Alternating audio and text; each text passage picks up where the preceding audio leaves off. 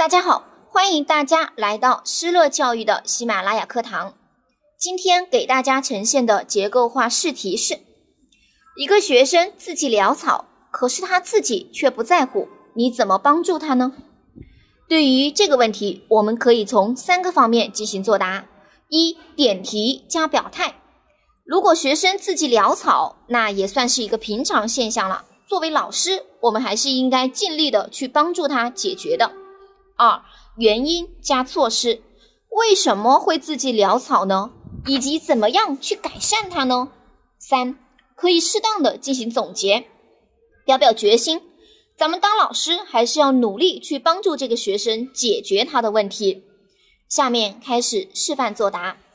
一个学生字迹潦草。可是他自己却不在乎，毫无疑问，这是一种不良的学习习惯。因此，教师有责任和义务帮助他。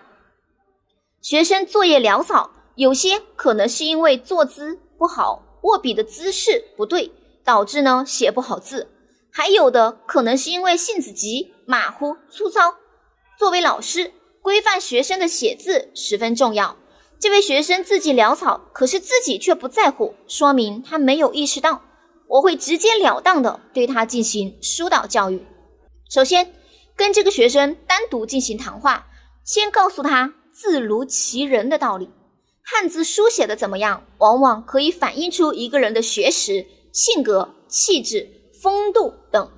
字写的好看，容易给人留下良好的印象。其次，字写的好不好，也可能直接影响考试成绩。如果考试时字迹潦草，老师批阅试卷时看不清楚，那可能分数就低了。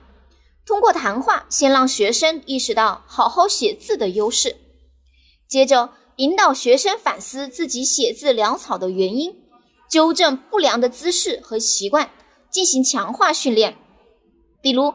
可以让学生坚持每天练五十到一百个字，写好后交给老师检查。如果表现好，可以适当的给予奖励，以强化他写好字的兴趣。